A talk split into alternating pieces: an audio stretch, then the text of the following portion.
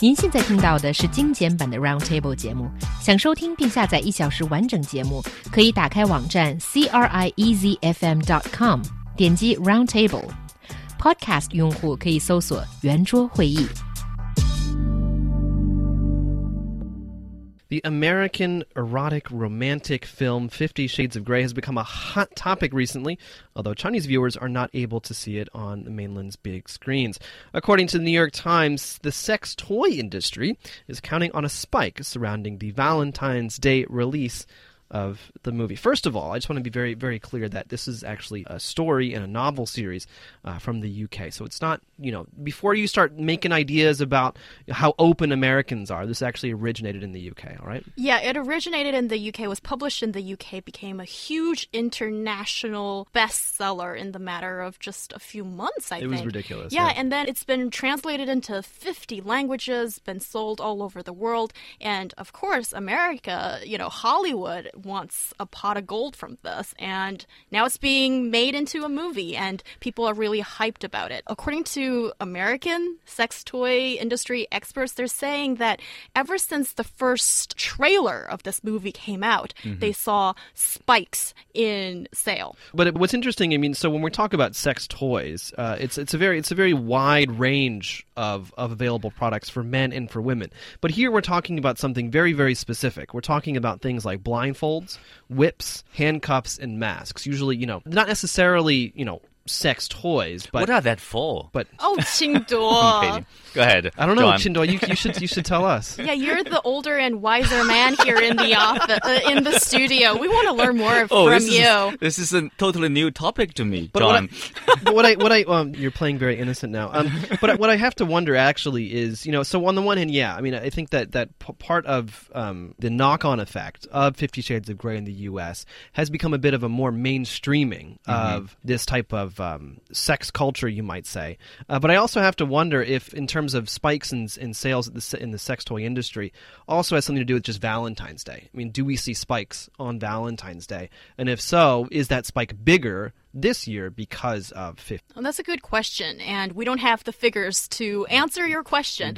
But I certainly think that it's because of this franchise. Actually, there's three books, so probably three movies as well. Oh, God. So I think it introduces this think- into mainstream, and that's something new. I think I think it normalizes it a little bit. I mean, it's it's it's our it's you know this type of um, inclination I think has been there for quite a long time, but somehow the popularity of these books has made it okay somehow. I agree. I think uh, it must be the case, you know, with uh, like uh, more and more talk about it uh, uh, in public shows and also like in newspapers and also, of course, this uh, public, uh, uh, uh, you know, show of this movie, and people will take it somehow like it's just a natural part of uh, of life. know. Exactly. For, for for better or for worse. But here we're going to move on uh, and look at um, another uh, aspect, a little bit more comfortable aspect. Um, and so, you know, looking at Fifty Shades, certainly this isn't the only uh, cultural phenomenon to uh, inspire a new new trends in in consumption, perhaps.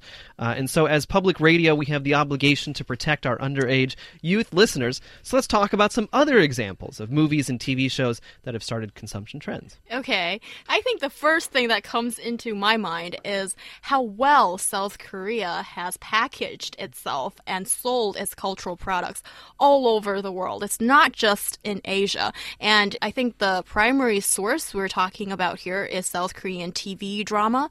I think this wave started in the late 1990s and it's just show after show. And last year there was the uh, 来自星星的你. Okay, John is not happy that I'm giving this example again. And I think he's just jealous that some men are just so I'm, no, I'm, popular. ju- I'm just hungry among because other I, I know women. I know what you're going to talk about. And my, Jealous my- of who? I'm starting to salivate. That's why. Uh, okay, so my love from the star. And then the trend that this show actually started off was it made fried chicken and beer very popular at the time. Suddenly, it was like, you know, something that everybody, well, all girls wanted. and I think some guys kind of had to But ride not- with it. But the thing is, but the thing is, in this case, it wasn't just you know, you know, whatever, just regular, you know, jaji, you know, fried chicken. It mm-hmm. had to be like a specific type of fried chicken.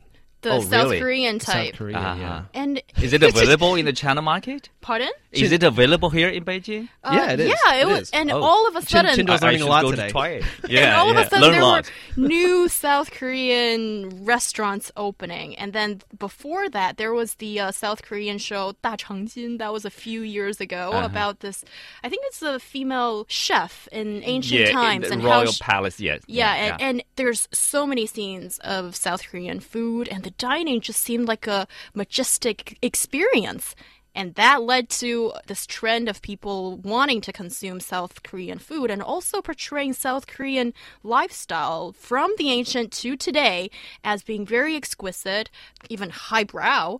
And I think that's really interesting when the world is looking at a country through such windows and see it in a specific way that's probably even better than what reality Well, actually is. South Korea has been probably the most successful Asian countries. Uh, I mean, probably besides the Hollywood movies, and you know, uh, the movies and also TV shows produced uh, in South Korea is very popular in Asia. At least you can Right. say popular here in China. I think they have, of course, we have a similar culture here. Uh, the background, the Confu- uh, Confucianism, sort of, Mm-hmm. you know, and uh, the stress about uh, the family. So uh, when people watch the TV series produced in South, South Korea, usually you find somehow like a kind of like an attachment. Well, I think I think for, for, for China, it's it's kind of um, South Korea is kind of like part of the, the second wave of, of cultural imports because the, the the the first well maybe even the third wave because like the first and second waves were were uh, American and uh, and Japanese Mm-hmm. you know so for example I mean you know Transformers um, things like that these types Right. of cartoons that used to be on